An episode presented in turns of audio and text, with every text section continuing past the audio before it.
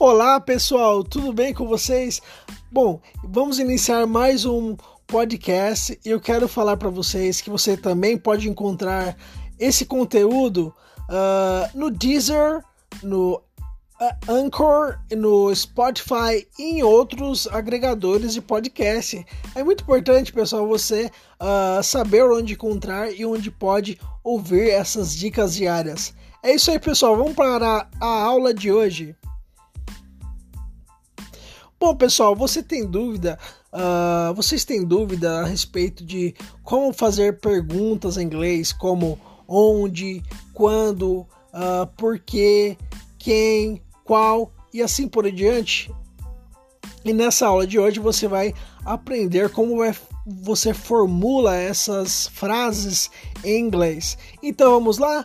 A primeira e menos a mais importante que eu acho é a palavra what what, que ela pode significar porquê ou qual. E ela se escreve assim: W H A T. W H A T. What? What is your name? What is your name? What is your name? What is your name? Qual é o seu nome? Qual é o seu nome?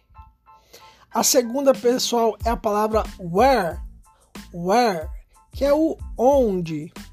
Ela escreve W H E R E. Where? Where do you live? Where do you live? Onde você mora? Onde você mora? A terceira é a palavra who. Who.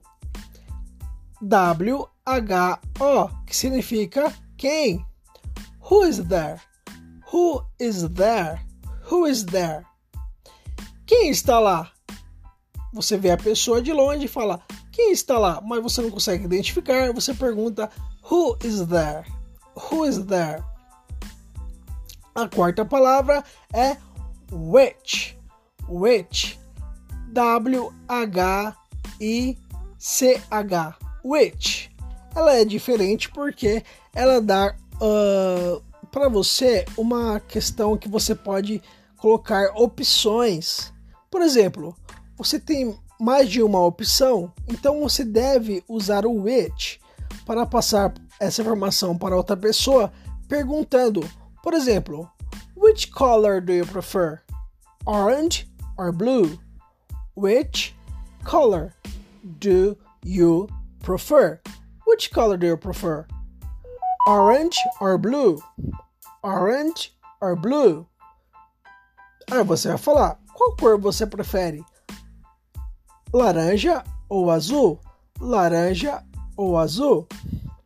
Bom, pessoal, e temos mais uma palavra aqui que é a palavra how. Ela é diferente, ela não começa com W, mas ela começa com H O W, que quer dizer como como? How do you write that? How do you write that? Como você escreve isso? Como você escreve isso? E essas foram as palavras com WH que é usada para fazer perguntas em inglês. É muito legal essas palavras e você aumenta muito o seu vocabulário mudando as frases e você vai aprendendo a fazer perguntas. É isso aí, pessoal. Espero que vocês tenham gostado dessa aula e nós se vemos nas próximas que virão. É isso aí. See you there!